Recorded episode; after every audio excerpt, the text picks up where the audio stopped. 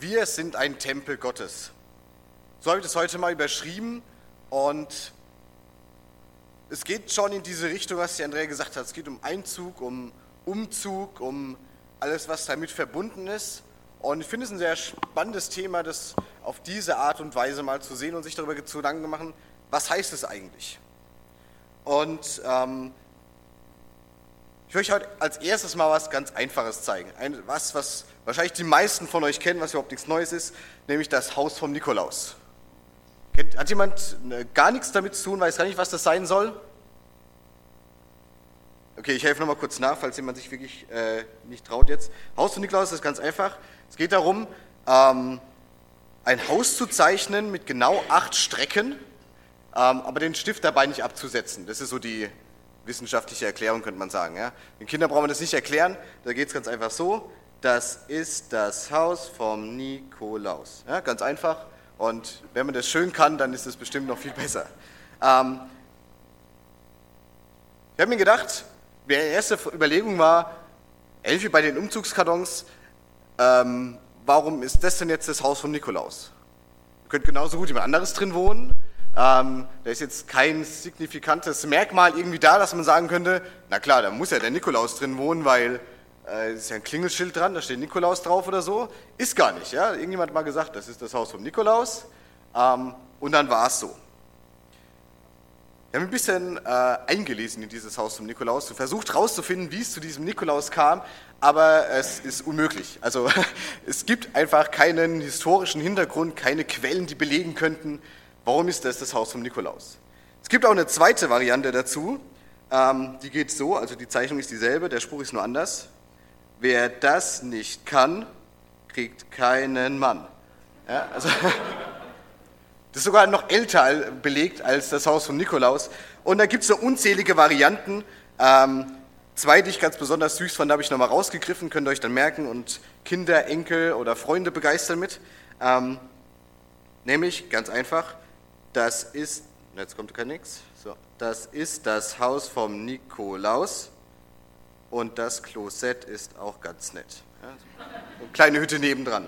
Oder auch sehr spannend, ein bisschen herausfordernder ist, ähm, das ist das Haus vom Nikolaus und nebenan der Weihnachtsmann. Und dann geht es weiter. Und über der Straße wohnt der Osterhas. Woran erkennt man, wer da jetzt wo wohnt? Wer ist der Nikolaus? Wer ist der Weihnachtsmann? Wer ist der Osterhase? Es gibt kein Klingelschild, habe ich schon gesagt. Es gibt nichts, was darauf hinweisen würde. Und manchmal würden wir uns doch, ist viel einfacher, wenn wir solche Häuser hier haben. Da sieht man doch von außen schon ganz klar, da haben wir eine, eine Post, eine Burg, ein normales Haus, ein Krankenhaus, eine Art Fabrik, vielleicht ist das mit der Uhr eine Schule, wir haben hier eine Synagoge, eine Kirche, eine Moschee sehr eindeutig von außen eigentlich, was da drin steckt, könnte man meinen. Es gibt auch da wieder Unterschiede. Ich habe gelesen von ähm, Kirchen in Ostdeutschland, die einfach leer und verlassen sind. Da sind dann teilweise Bibliotheken drin. Oder von einer habe ich gelesen, da haben sie gedacht, na gut, jetzt haben wir hier schon mal einen großen Raum. Äh, da machen wir noch ein großes Loch rein und dann füllen wir das mit Wasser und haben einen Pool. Also da gibt es so ein Schwimmbad in einem Kirchengebäude. Ähm, auch das ist nicht so ganz zuverlässig. Woran erkennt man denn jetzt, ob das, was man sagt, was drinsteckt, auch drinsteckt? Oder woran erkenne ich an dem Inhalt, ob das auch wirklich das ist, um was es geht? Es bleibt offen. Wir wissen es nicht. Und genau darum soll es heute auch gehen. Woran erkennt man das denn? Wie ist es denn, wenn jemand in einem Haus wohnt oder dort neu einzieht? Und was macht das dann mit seinem Haus? Wie verändert sich diese Hütte von ihm? Ein Vers habe ich rausgegriffen aus 1. Korinther 6, Vers 19, ihr dürft mitlesen. Da schreibt Paulus an die Korinther, wisst ihr nicht, dass euer Leib ein Tempel des Heiligen Geistes ist, der in euch ist und den ihr von Gott habt und dass er nicht euch selbst gehört? Ein einzelner Vers und nur um diesen einen Vers soll es heute mal gehen. Ich glaube, da steckt ganz viel drin und der wird uns heute Morgen auch äh, die Zeit füllen, da braucht ihr keine Angst haben. Ähm, ich will uns als erstes mal ganz kurz einen Abriss machen, wenn hier schon die Rede von Tempel ist. Was war denn zu dieser Zeit von Paulus denn tatsächlich dieser Tempel? Und dann will ich ein bisschen gucken, danach ein bisschen ausführlicher, was heißt denn das jetzt für uns? Was ist jetzt dieser Tempel, von dem Paulus redet. Was ist der Tempel, an die, von dem die Korinther als erstes denken, wenn sie das hören? Der Tempel, der zur damaligen Zeit ähm, stand, war der Tempel in Jerusalem natürlich, der so 20 vor Christus ähm, grundsaniert wurde, könnte man sagen, von Herodes dem Großen, umgebaut. Ähm, es kam eigentlich fast ein Neubau gleich, es wurde alles viel größer, viel mächtiger, viel prächtiger, alles höher und toller. Und unter dem Tempel, da stellt man sich was vor. Ja, ich habe letztens in unserem Miniclub unseren Kids erzählt, der Tempel ist es so wie damals die, was wir heute als Kirche haben. Da ist man hingegangen, hat gebetet, hat Lieder gesungen, ähm, hat Gottesdienste gefeiert. Aber es war tatsächlich auch noch viel mehr. Wir wissen von der Geschichte von Jesus, als er den, die berühmte Tempelreinigung, als er da die Händler verjagt, da wurden, wurde geopfert, da wurden Opfertiere verkauft. Es war auch irgendwo ein ökonomisches Zentrum, da war Geldwechsel, da war tatsächlich im Tempel auch ein Bereich, wo die ganzen Staatsfinanzen gehortet wurden, weil man dachte, naja, wenn das ganz nah am Gott dran ist, dann ist es bestimmt auch ganz schön sicher dort. Also dieser Tempel, der war mehr als nur religiöses Zentrum, wo man auch hingepilgert ist über Kilometer weiter Entfernung. Es war religiöses Zentrum, es war Pilgerstätte, es war Wallfahrtsort, es war ökonomisches Zentrum, es war Platz der Staatskasse, könnte man sagen ganz viel und nicht zuletzt natürlich auch Wohnung Gottes. Matt ist fest davon ausgegangen, der Tempel, das ist der Ort, wo Gott wohnt. Und er ist an ganz vielen anderen Stellen, wenn man diesen Tempel nicht mehr hatte, als das Volk Israel im Exil war oder dann auch als äh, der Tempel zerstört wurde, da hat man sich gedacht, naja, Gott kann ja nicht in Ruinen leben, kann da in was kaputten sein. Gott muss viel mehr sein, er muss anders auch erlebt und erfahrbar sein. Das war der Tempel. Die erste Übertragung für uns. Was heißt es jetzt, wenn wir, wenn unser Körper ein Tempel ist? Als erstes habe ich mir gedacht, es muss einfach so sein, auch unser Tempel, unser Körper hat nicht nur eine Funktion. So wie damals dieser Tempel ganz vielfältig genutzt wurde, auch unterschiedlich von dem, wer da, mit wem er sich gerade, wer da am präsentesten war, möchte ich mal sagen, so wurde der Tempel anders genutzt. Jetzt sind wir natürlich nicht ähm, Ort, wo irgendwie Geld gehortet wird oder so. Aber ähm, ich will es ein bisschen übertragen. Ich glaube auch unser Körper, das, was wir sind, was unser Leben ausmacht, ähm, das ist ganz vielfältig nutzbar einfach. Vielleicht ist der eine, hat sich heute Morgen hier in der Musik eingebracht, aber trotzdem würde ich sagen, nein, das ist ja nur ein Musiker. Die Andrea ist auch nicht nur eine Moderatorin und ich bin auch nicht nur, hoffe ich zumindest, der, der die Predigt hält, sondern in jedem von uns, da steckt ganz, ganz viel drin. Wir sind vielfältig ausgestattet. Keiner von uns ist nur ein Prototyp für eine Aufgabe, so wie der Tempel nicht nur ein einziges Ding damals war. Man musste ganz genau sagen, eigentlich, na, wenn du der Tempel bist, dann bist du diese Aufgabe. Oder der Tempel, wenn ich sage, ich gehe zum Tempel, dann hat man nicht gesagt, na gut, klar, der geht jetzt dahin und betet. Sondern muss man nachfragen, was hast du denn vor? Musst du Geld wechseln, musst du Opfertiere kaufen, gehst du beten, gehst du singen. Was machst du denn dort? Gleichzeitig ist der Tempel aber auch nicht alles. Der Tempel ist auch begrenzt.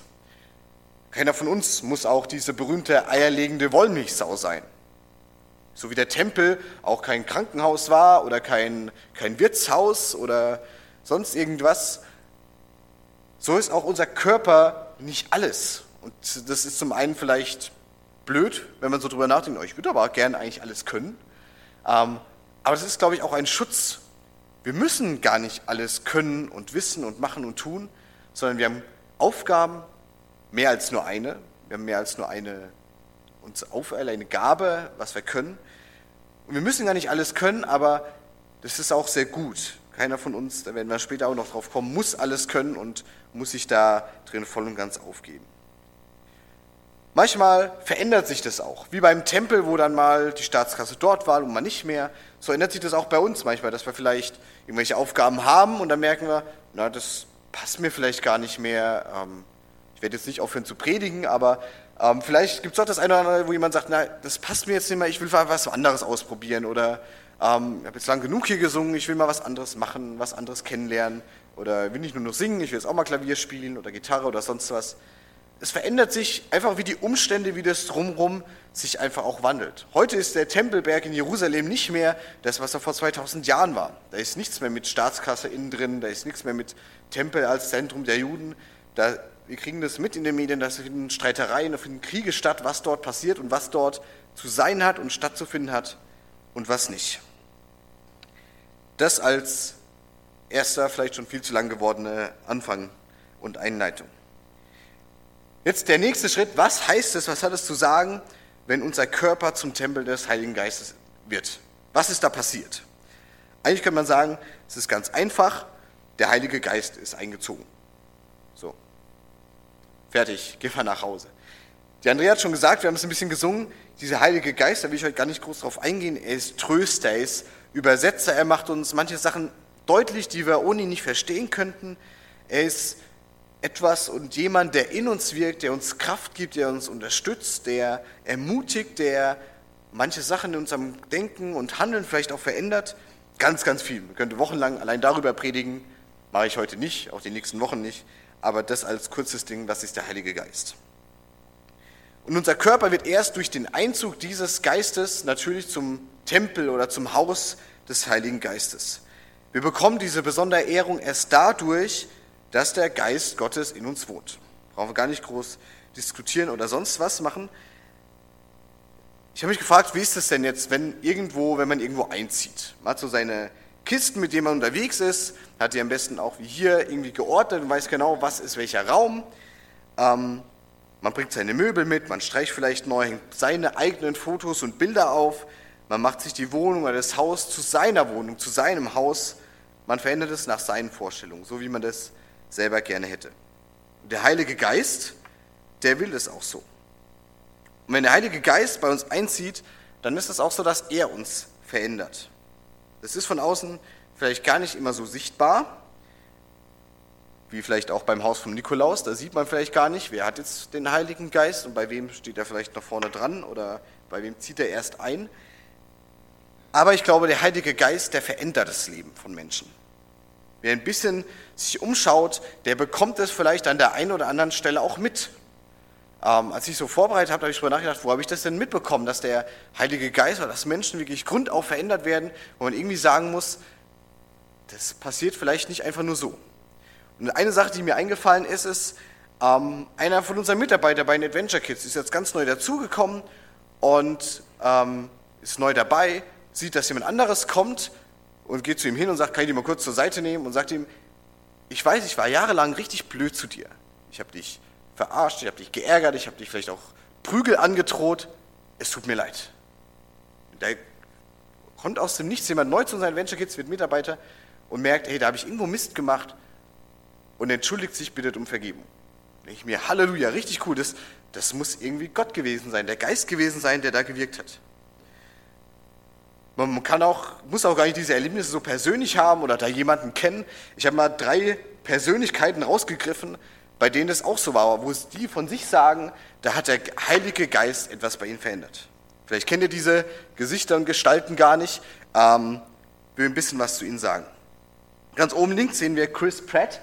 Ähm, Hollywood-Schauspieler, vor den letzten Jahren sehr berühmt geworden durch Guardians of the Galaxy oder den Jurassic World-Film.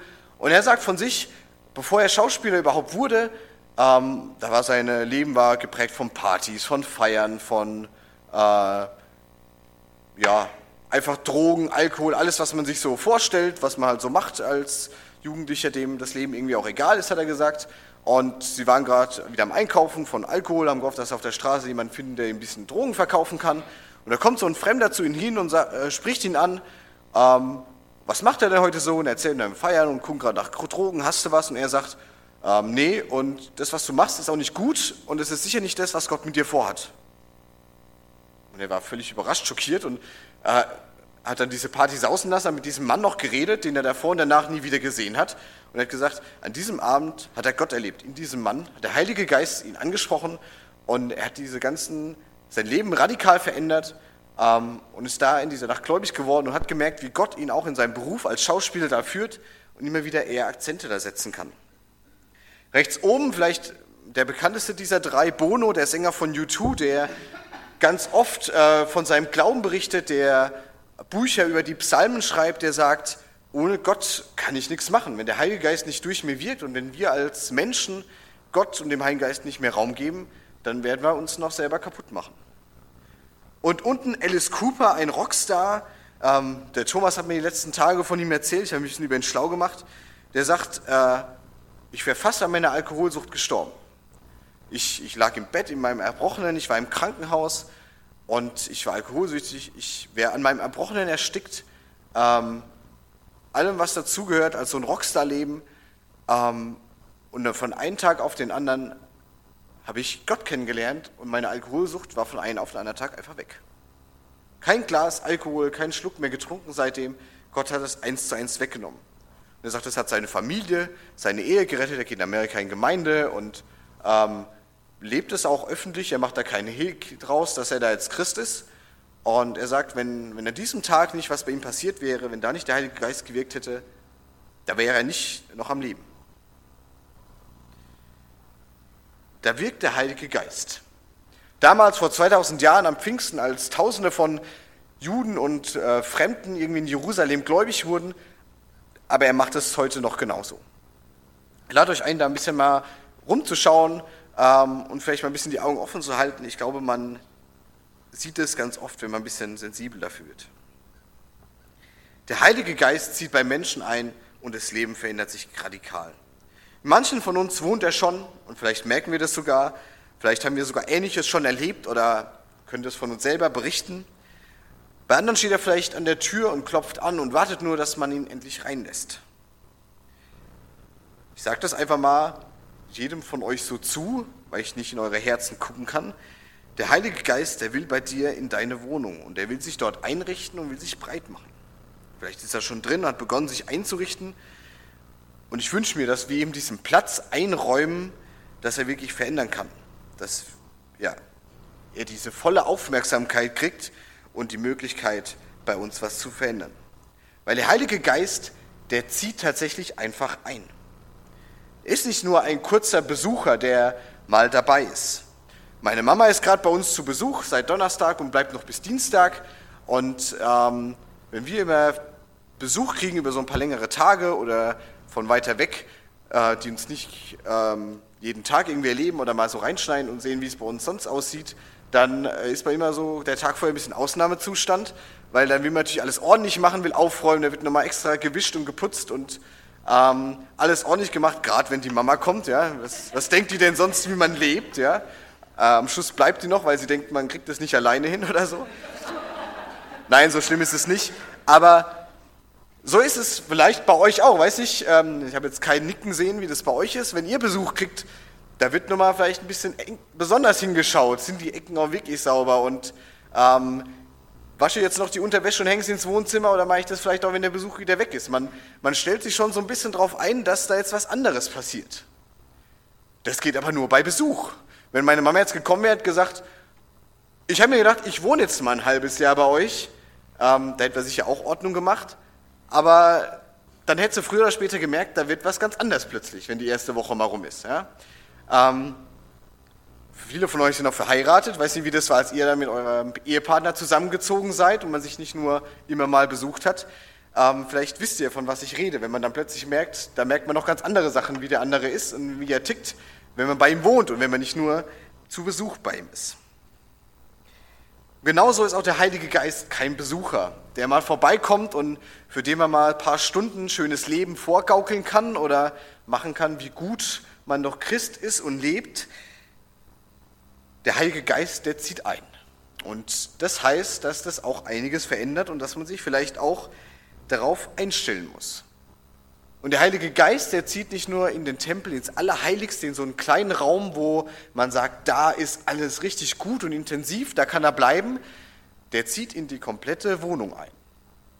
In, ins Wohnzimmer, wo man vielleicht noch Gäste empfängt, in die Küche, wo man vielleicht eher die Sachen vorbereitet, wo die Gäste vielleicht nur einen kurzen Blick reinkriegen oder ähm, er zieht komplett ein.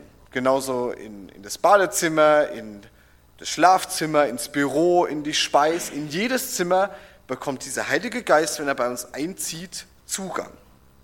Und wenn er da einzieht, dann ist er kein WG-Mitbewohner, der seinen Bereich hat, sondern der ist voll und ganz dabei. Mit, mit jeder Schublade, mit jeder Schranktür, mit jeder Ecke ist der Heilige Geist in uns mittendrin. Der Heilige Geist ist kein Besucher, Kein Pilger, der mal vorbeikommt, er ist da. Immer. So wie wir in unserer Haus und Wohnung ein- und ausgehen und vielleicht mal Sachen mitbringen und ändern, so will und macht es auch der Heilige Geist. Und er will uns durchdringen und er will voll und ganz dabei sein. Vielleicht brauchen wir auch dieses bisschen ermahnend klingende Wort. Wisst ihr nicht, dass euer Leib ein Tempel des Heiligen Geistes ist, der in euch ist und den ihr von Gott habt und dass ihr nicht mehr euch selbst gehört? Diese Wohnung, die wird teilweise auf den Heiligen Geist überschrieben. Da sind wir nicht nur allein mit drin. Auch die Korinther mussten daran erinnert werden. Wir haben das vielleicht auch schon so verdrängt, dass wir, unser Leben, unser Körper, beides irgendwie vereint. Das Diesseits, das Leben, wie es hier passiert, mit allem, was dazugehört, aber auch das Jenseits, das Ewige, den Himmel. Wir haben ganz normal, ganz natürlich im Diesseits, da verlieren wir Lebensqualität. Jeden Tag werden wir älter, ähm, wir erleben, wie im Laufe unseres Lebens unser Körper sich verändert, wie er abbaut, wie er Spannkraft und auch Schönheit verliert. Und es ist traurig und es will vielleicht auch gar keiner so richtig wahrhaben, aber umso sehr wir uns bemühen, davon hält uns nichts ab. Aber der Bewohner dieses Körpers, unsere Seele und der Heilige Geist, die bleiben hoffentlich dieselben, die bleiben hoffentlich klar und deutlich, bleibt frisch. Und der Heilige Geist, der, der passt seine, sein Leben in uns auch an diesen Körper an. Manches wird vielleicht innerlich renoviert und verschönert, hält in Stand und investiert, vor allem im Geist und im Herz, glaube ich, und er erweitert und erschafft. Der Heilige Geist, der will das Beste für uns, unseren Körper, für unseren Tempel, in dem er wohnt. Das heißt, dass auch wir diese Verantwortung mitzutragen haben für unseren Körper. Und dass wir manchmal sehr selbstkritisch auch damit umgehen müssen. Nicht nur in unserem Denken und Handeln, was schon angeklungen ist, sondern auch im Umgang mit unserem Körper. Wie gehe ich denn mit dem und mit meinem Leben um? Wie gehe ich denn mit Alkohol, mit Drogen, mit Krankheit, mit Verletzung, mit Stress und mit Überbelastung um? Habe ich da ein gesundes Maß und weiß ich, ähm, was ich mir selber zumuten muss und was nicht? Und weiß ich, wann ich zum Arzt muss oder nicht? Ich habe heute Morgen schon einen Raffel gekriegt, weil ich ein bisschen erkältet bin und mich die letzte Woche vom Arzt gescheut habe. Ähm, wie gehen wir denn damit uns um? Und wie gehe ich auch mit diesem Geist um, der das Gute für mich will? Und dränge ich den an die Seite und sage, jetzt bin erstmal ich Herr über meinen Tempel, über mein Haus und ich sage, wie und was ich gesund zu werden habe. Ich habe einen Psalm gefunden, den will ich euch kurz vorlesen, weil es doch sehr gut dazu gepasst hat. Psalm 139, verschiedene Verse. Da ist die Rede von Gott und da schreibt er, wird geschrieben, denn du hast meine Nieren bereitet und hast mich gebildet im Mutterleib. Ich danke dir dafür, dass ich wunderbar gemacht bin. Wunderbar sind deine Werke, das erkennt meine Seele. Erforsche mich, Gott, erkenne mein Herz und prüfe mich und erkenne, wie ich es meine. Und siehe, ob ich auf bösem Weg bin und leite mich auf ewigem Weg. Das ist eigentlich ein Gebet, das, das wir täglich beten müssten, können, sollten, wenn wir das ernst nehmen, dass der Heilige Geist in uns wohnt. Gott, du weißt, wie ich bin, wie du mich geschaffen hast. Hilf du mir, dass ich das Beste draus mache. Dabei ist Bewahrung und vielleicht auch Gesundheit nicht gleichgesetzt mit Schönheit. Es kommt hier eigentlich fast nur auf die inneren Werte und auf das Handeln an, weil was ist schon schön? Das bleibt offen. Eine Geschichte, die die meisten von euch kennen, als kurz bevor David gegen Goliath kämpft, wird er vom Samuel zum König gesalbt. Und der Samuel, der Prophet, ist unterwegs und soll einen König salben und er weiß gar nicht richtig, wer das sein soll. Er hat nur sein Bild davon, wie jemand zu sein hat, der König wird. Und dann heißt es, der Herr sprach zu Samuel, sieh nicht sein Aussehen und seinen hohen Wuchs, ich habe ihn verworfen. Es ist nicht so, wie ein Mensch es sieht. Ein Mensch sieht, was vor Augen ist, der Herr aber sieht das Herz an. Wir sehen gar nicht, was da passiert. Wir sehen nicht, wer der Bewohner des Hauses ist, ob das jetzt der Nikolaus, der Weihnachtsmann oder der Osterhase ist. Darauf kommt es nicht an, auf das Äußere, auf die Fassade. Ein verändertes Leben, das will Gott und das will der Heilige Geist. Und das ist nicht ersichtlich und darüber dürfen und sollen wir auch nicht urteilen. Man kann sich aber fragen, wenn ich so ein Tempel bin, sehen das denn die anderen, dass bei mir was anderes ist? ist es bei mir so, dass das mein Umfeld bestimmt, dass andere vielleicht zu mir pilgern und bei mir Gott erfahren können. Unser Körper, der wird zum Tempel. Er wird kultisch, er wird vielleicht religiös, er wird vielfältiges Zentrum unseres Lebens. Und der Heilige Geist will das alles durchdringen. Er will nicht das Zentrum davon sein, um das sich alles dreht, er will das alles auffüllen und erfüllen. Wisst ihr nicht, dass euer Leib ein Tempel des Heiligen Geistes ist, der in euch ist und den ihr von Gott habt und dass ihr nicht euch selbst gehört? Ich möchte als letztes euch noch eine kurze Geschichte zusammenfassen. Eine Geschichte, die ich aus diesem, Bus, Bus, aus diesem Buch habe. Ähm, Patricia St. John hat es geschrieben. So groß ist Gott, viele kleine Geschichten, die ähm, Facetten, die Bilder Gottes nochmal sind, um eine, eine Eigenschaft, eine bestimmte Tatsache zu verdeutlichen. Und da gibt es eine Geschichte, die habe ich uns ähm, zusammengefasst, weil ich, ich eigentlich wie der ähm, Hammer auf den Nagel passt und zeigt, um was es eigentlich geht. Dürft euch gerne zurücklehnen, ein bisschen entspannen. Ich lese uns diese Geschichte vor, beziehungsweise erzählt sie uns nach. Unsere Geschichte spielt in einem armen Bergarbeiterlager. Das Lager ist genauso kaputt und dreckig und heruntergekommen wie die Männer, die dort leben und wohnen. Es gibt nur ein paar Hütten, natürlich einige Wirtshäuser und es ist eine Gegend, da traut sich keiner ohne Messer auf die Straße. Man hat das Gefühl, dass sich hier der Abschaum sammelt. Alkohol, Mord und Totschlag gehören zum Leben dazu. Und in einer stürmischen Nacht, da kam ein erschöpftes Mädchen in dieses Lager mit einem Bündel unter dem Arm. Sie war krank und verletzt und bittet um eine Unterkunft. Und ein paar wenige Männer kümmern sich um sie und schickten gleich in die nächste Stadt, um Hilfe für sie zu holen. Doch sie waren zu spät und die nächste Nacht, äh, die nächste Stadt war zu weit entfernt. Das Mädchen war gestorben und hinterließ diesen Bergleuten ihre kleine schreiende Tochter. Da es keinen Hinweis gab, wo sie herkam, wo sie hin wollte, mussten diese Männer nun eine Entscheidung treffen. Was machen sie mit diesem Mädchen? Und es ging sehr schnell. Sie haben beschlossen, das ist hier kein Platz für dieses Kind. Es soll mit dem nächsten Lastwagen in die Stadt gebracht werden und dort einfach dem Kloster und den Nonnen übergeben werden. Leider fährt dieser LKW erst in drei Tagen wieder, also muss sich jemand drum kümmern. Und natürlich hat so richtig Lust da keiner drauf. Zur Überraschung aller ging der alte Charlie auf das schreiende Kind zu und hob es hoch. Lasst sie mir. Er schickt einen anderen Mann zu den Hirten in die Berge, um Milch zu holen, und einen anderen zum Händler, um Babyflaschen und ein paar Sachen zu besorgen. Alle waren verwundert, dass gerade dieser Charlie, der älteste, gruseligste und grummligste Typ von allen, sich um dieses Baby kümmern wollte. Er war der Außenseiter des Camps. Und er trug das Mädchen nach Hause, wusch es, legte es auf seine schmutzige Decke und bekam sofort ins Zweifeln. Konnte er ein frisch gewaschenes Kind einfach in seine schmutzige Decke einhüllen?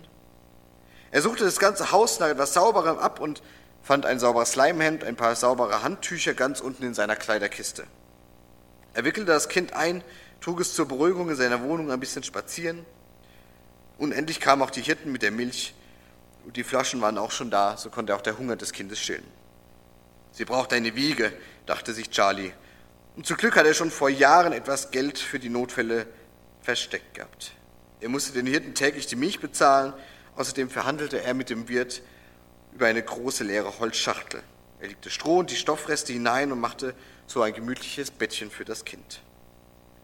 Charlie war mittlerweile Thema des Dorfs. Bald blickte er auf seine neue Tochter, Sie lag wie eine schöne weiße Blume unter der sauberen Wolldecke, aber etwas gefiel ihm so richtig, überhaupt nicht. Und ihm fiel auf, wie dreckig der Fußboden war, auf dem diese Kiste stand.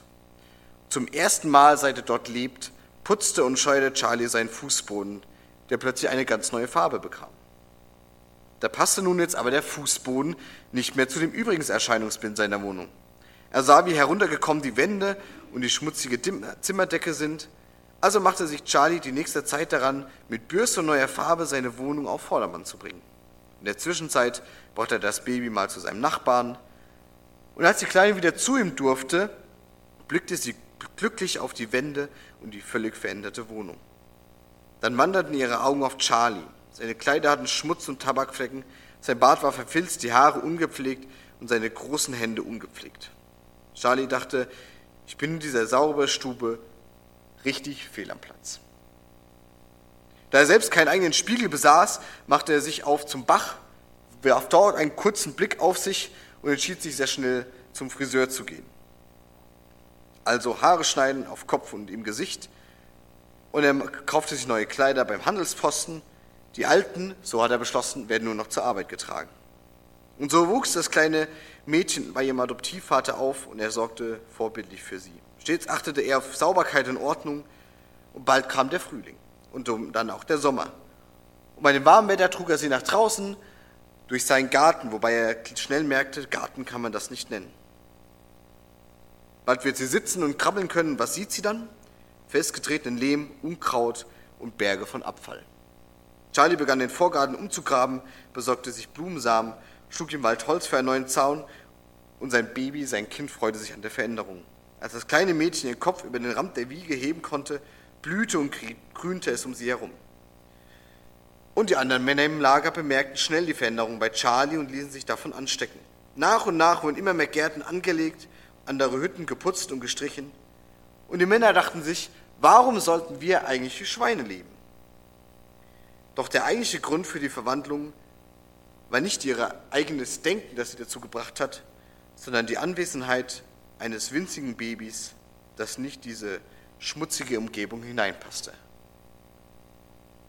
Wisst ihr nicht, dass euer Leib ein Tempel des Heiligen Geistes ist, der in euch ist, und dass den ihr von Gott habt und dass ihr nicht euch selbst gehört?